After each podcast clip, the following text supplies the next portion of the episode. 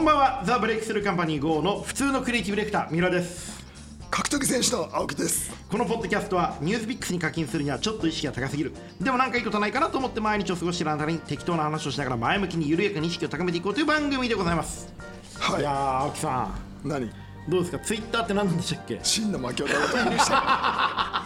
いきなりですね、山本一郎文法で始まりましたけれども、はい。さて、えー今日はですねまたご挨拶代わりにリスナーからのご相談が届いております。読みましょうラジオネーム林さんより、えー、リンさんかな、まあ、いいや青林さんとりあえずね、はい。えー青木さん三浦さん初めてラジオでメールさせていただきます。自分は現役大学生で武道系の部活に所属しています。そこでいつも武道の稽古の仕方に疑問を持ってしまいます。部活では週末に道場で一般の方や OB と先生のもとで稽古をしています。武道の昔からある風習でひたすら稽古をし先生の動きを見て覚えろとしか言われません。先生以外に技を教わるのはもってのほか後輩に教えることもあまりよろしいことではありません。もちろん先生の動きを見て学ぶことも大事だと思います。しかし武道も体を動かす技術であるのだから他のスポーツと同様簡単な力学やテコなど科学的に理屈で説明しながら鍛錬をしていけば分かりやすくすぐに上達しやすくなると思います。武道の教え方も徐々に進化するべきではないかと思うのですがお二人はどう思いますか？うんおっしゃる通りですね、はい青木さんこれもう専門ですね青木さん。これ専門なんだけど、はい。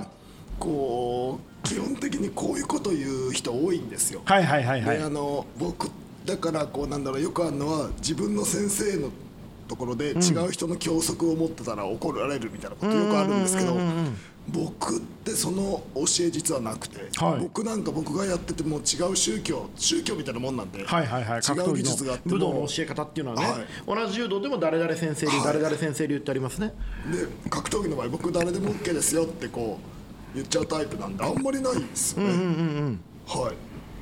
だからまあこれで言うと青木さん的には武道の教え方も徐々にこう考え方を自由にしていろんな宗派の好きなものを取り入れていくっていう考え方で OK だと、しあのあんまり多分この先生たちあんまり賢くないっす、うん、考えてない感じはするかもしれないですね。あの、僕柔道やってる時に、ずっと中学生ぐらいの時に思ってたんですけど、あ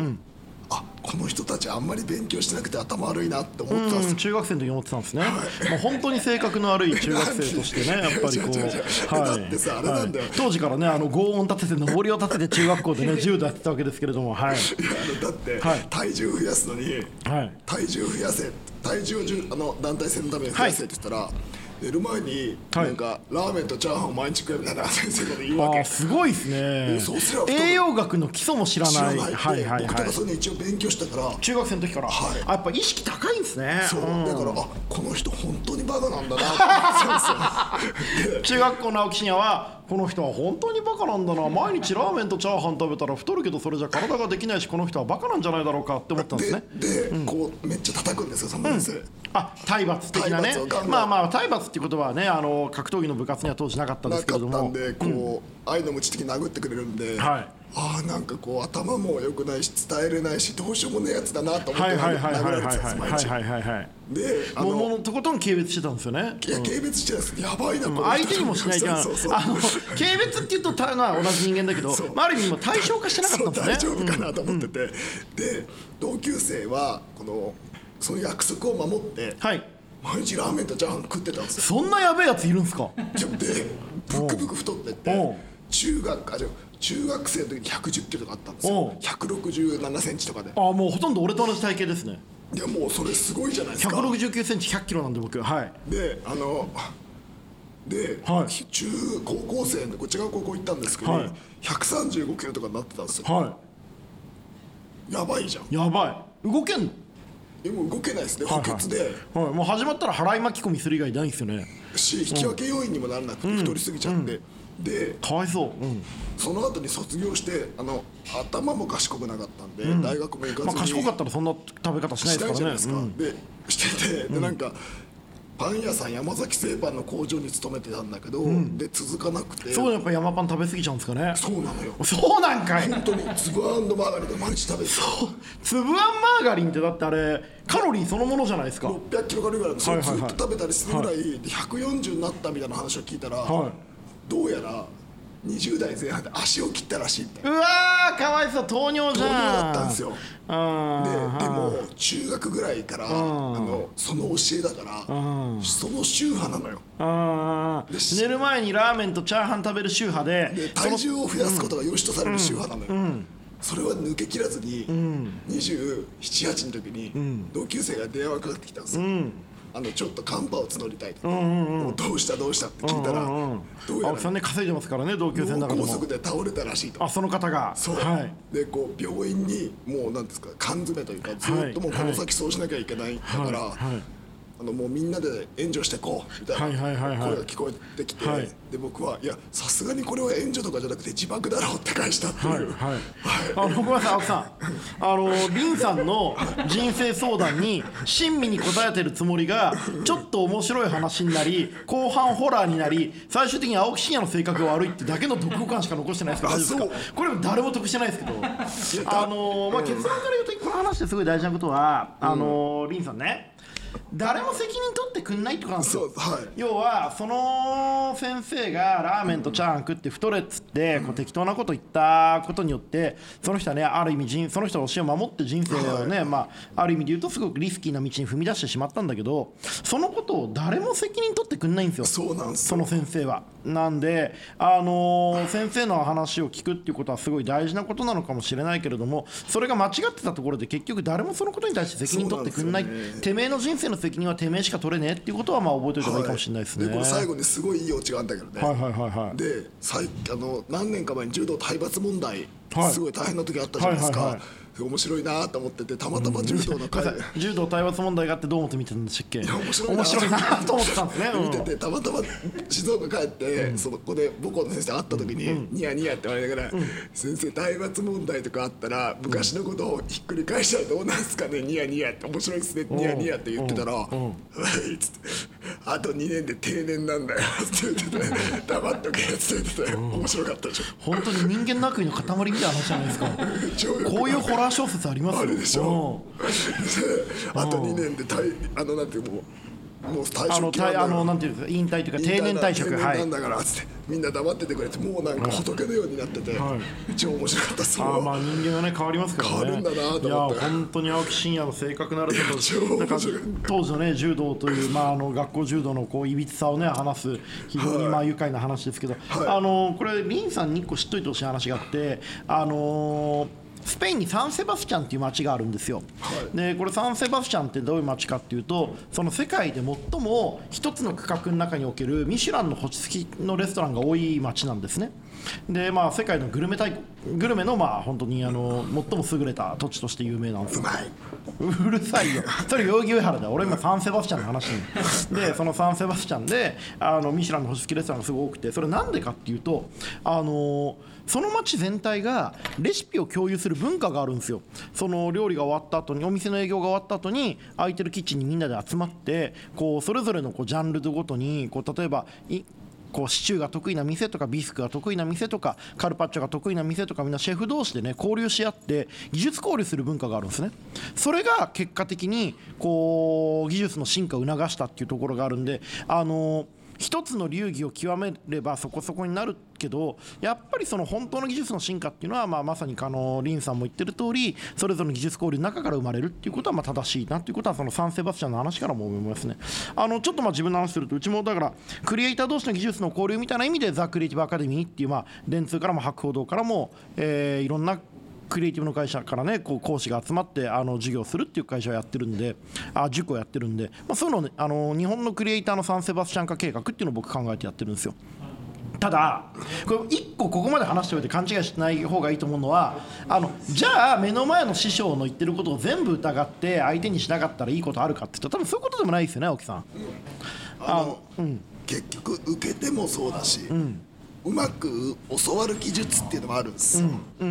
しかもうまく師匠を見つける技術っていうのもあるんでそうでもないですよね、まずちゃんとやるっていうのも大切だそうなんですよ、その疑うのも大事、選ぶのも大事、えーだから何よりも、そういったことの一個手前に、学ぶ技術、習う技術、吸収する技術っていうのもやっぱりあって、その姿勢があって、その先に一つの応用編として、選んだり、ミックスしたり、あの他の技術を学んでいくっていう、ここのね、バランスと順番はあの勘違いしない方がいいかもしれないですね。そうだからこの挨拶ってやっぱ大切なのよ。こんにちは。おはようございます、ありがとうございます、はい。みたいなあの本当に青木さんなんかね本当性格悪いでおなじみであのほとんどの格闘技経験者をバカにしてますけれどもでも会うとちゃんとね必ず初動の挨拶はちゃんとしてますもんね。わざとでかく「おはようございますお願いしますよろしく」必ずございました」わざとって言うな。わざとって言うな。あの要はね道場で立場が一番上になってもはい。必ず「おはようございます」って入るっていうのまはあそうですね。少なくとも日本の格プロ格 MMA においてね一青木さん最年長最強っていうね、はい。一応じゃないか、まあ、最年長で最強なわけですけれどもとにかく表向き謙虚にして練習でぐちゃぐちゃにするっていうもう挨本当に拶は本当大好き。で、それね昔あの朝日道場のはい。柔道のはい。有名な朝日さんが言ってて、はい。あのじゃあ挨拶はあの挨拶僕なんてこう漢字力とか例としてするんじゃなくて、あのうまく教えてもらうため、う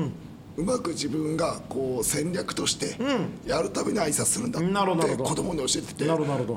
え方は本当いいなと思った。ん合理的ですよね。合理的だなと思って、はいあの礼儀とかしきたりとかマナーとか作法とかねそのくだらないとかどうでもいいって簡単に言うのはまあまあそれはそれで簡単なんだけれども何らかの意味とか理由とかがあってそうなってることも多いしあるいはそのマナーとか作法を身につけることで自分がどういうプラスになるのかってことはなんか頭ごなしに否定する前に考えた方がいいことなのかもしれ大ないですね切だ。なと思いましたよ、はいはいということで林さんしっかりね覚えてあの僕らのねあの青木さんの異常に性格の悪いこととかね僕の丁寧な解説とかをね学んでいただいて何かこう血肉にしてもらえればと思っておりますけれども。さて、えーということで今日はですねいろいろと話が尽きないわけですけれどもまず一発目ライジン29大阪大会この辺からいきましょうか。あーこれはでも田中浩二が良かったよね、はいはいはいあのまあ主役を全うしましたよね田中浩二。やっぱなんか自分でさ、はい。大会やんのにその要はてめえでスポンサー見つけてきて、はい。で2社ぐらいがっちりしたスポンサー持ってきて、はい。でチケットがっちり売って、でねこうあんだけ自分で側を作って試合するってもう大したもんだなと思いましたよ、あれでまあ浩二さんがね鮮やかに優勝したらねこう大会としてはちっちゃく終わっちゃったところを試合を通じて問題提起しまくりましたよねまあバッティングでしょ？あでの青木選手もね今度ねあの大会で試合プロレスの試合で使おうと思ってるあの恋の頭突き、あれ面白い。あれやっぱなかなかの技術でしたよねさ恋じゃないじゃん、はいはいはい。頭からいって打ち合うんで、要あのは浩二さんの頭からいって打ち合うスタイルやるとどうしてもああなっちゃう部分ありますよね。てかあれもうルール上のラグですよ、だってさ肘膝なしとクリンチなしでさ、あの要はぶん殴り合いするんだからあ、顎引かなきゃいけないです、顎引いて近い距離行くんだから、どこまで行っても、あのバッティングやっぱ避けれないですよ、ルール上のラグとして、あのミスとして。で、それを含めて当たらないようにしろって言うんだけど、こう当たってもいいから行けっていうぐらいの教えというか、やる方はやるほど必死ですもんねお互い、うん。なんだろうな反則も技術のうちみたいなのがあるんですよ、あ格闘家の間では反則も技術のうちっていう考え方は多少あるんですね。僕いや多少じゃなくて僕は、あのグレーだと思ってる、でグレーなことをワーキャー言うのはアマチュア、うんしかも終わった後にね。そう、でグレーゾーンですら勝ったやつが正しいって思うのがプロ、だからあれを反則だ恋だって言ってるのはアマチュアなんですよ、俺からそれで結果が覆るわけでもないし、はい。それを技術で乗り越えることができるかってこともありますよね、やっぱ、あのまあ恋だったら恋じゃなかった俺は恋じゃないと思うんですよ、で、ファイターたちがあの格闘技選手の力のあるインフルエンサーたちというか、いろんな思いまあ、があれちょっとフォロワーの多い組がね。組が一切工事のフォローしなかったんだよねあの全員このこれはないだろう工事ギャーギャーってやったんで、あこの感情論でちゃんと誰か感情論で左右されてて、誰かこれを整理整頓してくれるやつがいないっていうのは、お前ら何やってんの？問題だなと、とまあ、やっぱりその感情論の手前にやっぱり技術とルール論があってそれがないとまあ感情の話にならないですよね。し、なおかつそのこの格闘技っていう芸事を考えた時に、まあ、田中浩二がちゃんとやってることは確かなんで、彼があって作ってるもんなんだ、なんでそこをちゃんと整理整頓してくれるやつがいなきゃ本当ダメだなと思って、義憤に駆られてで翌日ノート書くっていう。はいはいはい、あのその結果何が起きたかっていうと、まあ、あのライジン関係者全員損してライジンを批判してるやつらも全員男を下げて最終的になんか田中皇治をうまい具合にかばって技術的な解説で幅も見せて最終的になんか格闘技の見方についてまで提案するノートを書いて青木真也だが一人だけ株を上げたっていう。まあ本当に一人勝ちだったんですけどね。義憤に駆られて義憤に駆られたプレーをねされて。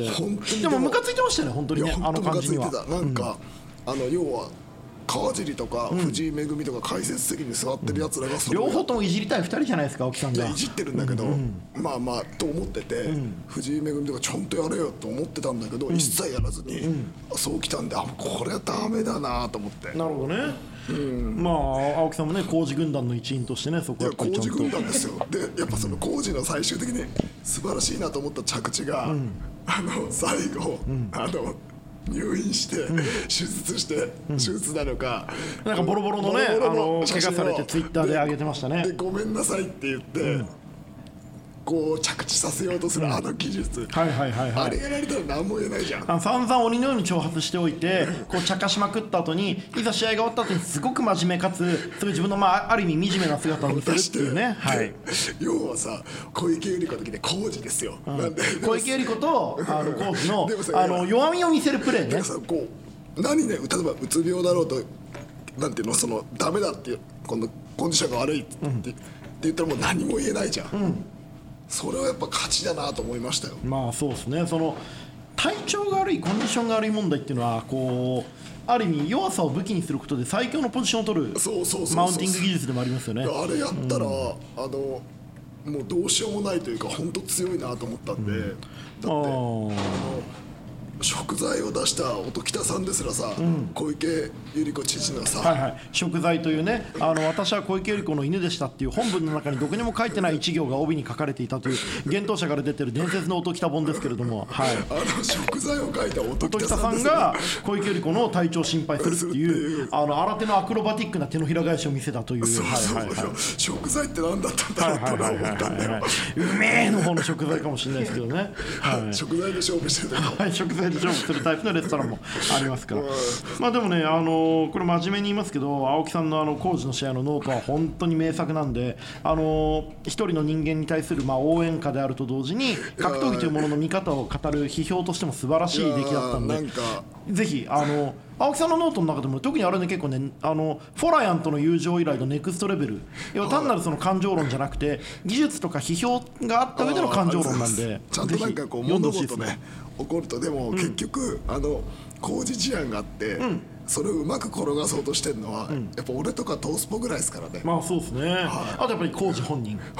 やっぱりねその工事の結局自分で盛り上げて自分で大会組んでスポンサーも集めてお客も呼んででいざ試合始まったらあのある意味青木真也的というか、その桜庭的というかあれであまあ何より猪木的、あの鮮やかに勝っちゃったらちっちゃい大会で終わりじゃないですか。あの東京ドーム大会の、はあでそこそこ盛り上がった後にやったなんかちっちゃい大会で終わっちゃうところを何らかの問題提起につなげたっていう意味でものすごいクリエイターだなって僕思いましたけどね 逆に。あのあれでしょこの、なんていうのこの泥臭さの意味でもね、あの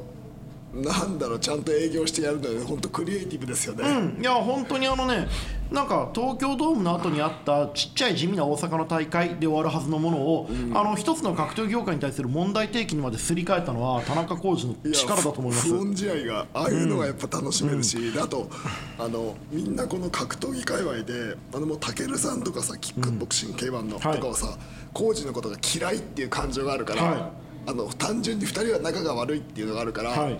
嫌いっていうのであの頭突きしやがって俺の時もしやがってみたいなことをおっしゃってて、まあそれはそれで味があってよかったんですけど、あとはほとんどその名もなき格闘家たちは妬みなんだね。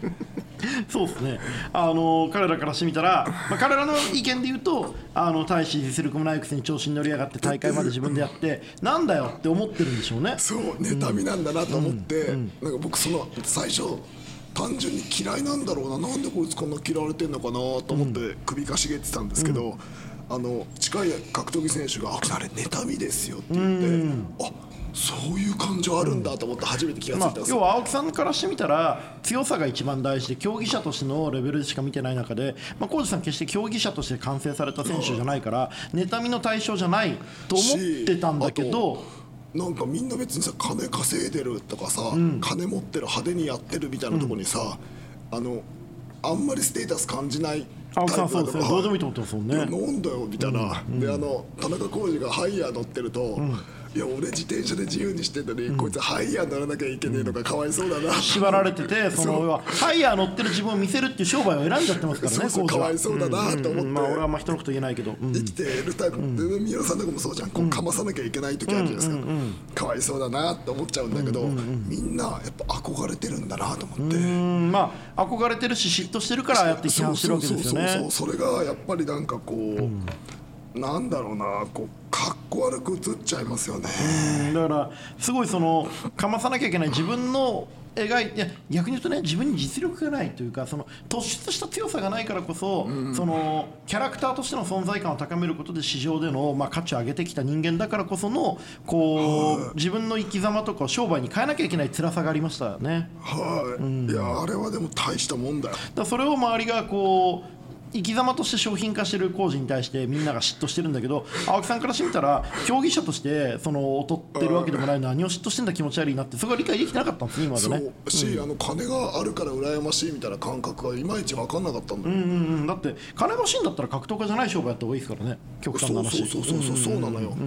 あのなんかさもっとなんか立派な詐欺師みたいな仕事いっぱいあるじゃないですか。あー立派な詐欺師みたいな仕事してますけど何かありますか？あのでもね、立派な詐欺師だろ、三浦詐欺師説あるよね、うん、でもあのやっぱ詐欺師説。うるさいよ。三浦詐欺師説あるの。立派な詐欺師。鮮やかな詐欺師。アントニオ猪木ってことね、うん。でもあの分かります？よでも自分の大事にしてる、ま、物差しを間違えちゃう時ってたまにあって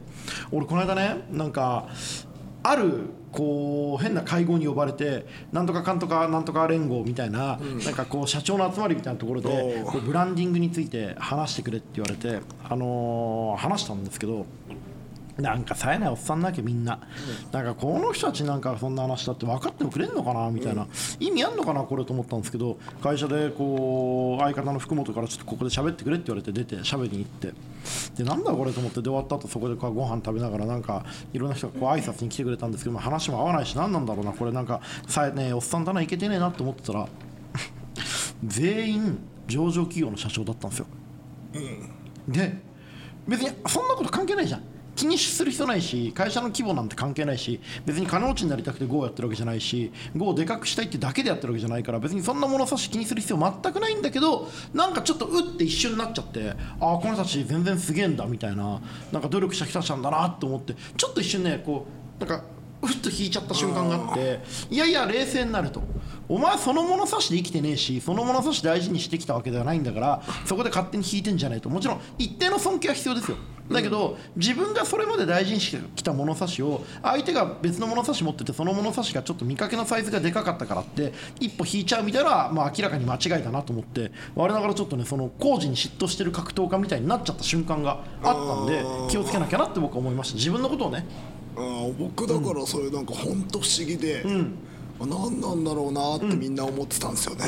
いやそれは青木氏はやっぱ突出してるよそこは、もう、そこやっぱり逆になんか俺あのなんか田中浩二に、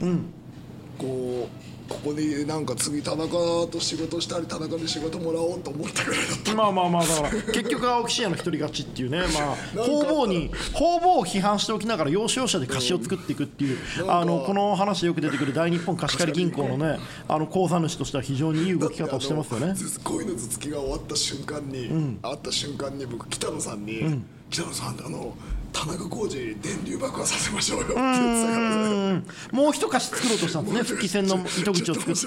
はいはいはいはい。えやるんですかね浩二さん。そういうのやんないかな？でもあの瞬間出てきて、あの爆破されるだけで、あの食材になると思います すげえ水道橋博士のコラム張りに伏線回収してくるじゃないですか。よくないですか、いやいやいいと思いますけど。食材に、はい。まあ、そんなねプロレスといえばね、あのーあというわけでねいよいよお時間ですけれども。ということであの今日はここまでなんですけれども。青木さん今日の俺たちの宿題何します？何があります？じゃあ、なんかあれですね。あの恋の頭突きをしていきますか恋の頭突きって、はい。あのわざとっていうのと、はい。あのラブな方とはいあるんですよ恋のどうでもいいよ本当に。本当にどうでもいいよ。だから、あはのこうどっちにしろわざと頭突きしてもいいしあの恋の頭突きっていうか、はいはいはい。恋の頭突きもとにかく人生は前のめりで、はい。頭からいけってことです、はいはいはい。なんで人生は前のめりで頭からいってほしい。んで暮らしの中で恋の頭突きを、まあ、ラブでもわざとでもいいんで取り入れていってくださいということです。ね恋の頭突き。はい、えーというわけで今日の俺たちの宿題は恋の頭突きです、えーということでこの番組では感想やお便りもお待ちしております。感想はツイッターにて「ハッシュタグ三浦青木」でつぶやくかすべて小文字で MIURAAOKIPODCAST 三浦青木ポッドキャスト MIURAAOKIPODCAST 三浦青木ポッドキャストアットマーク Gmail.com までお願いします、えーお相手はザ・ブレイクスルーカンパニー号のクリエイティブディレクター三浦と格闘技選手の青木でした。うめえこれ超やべえ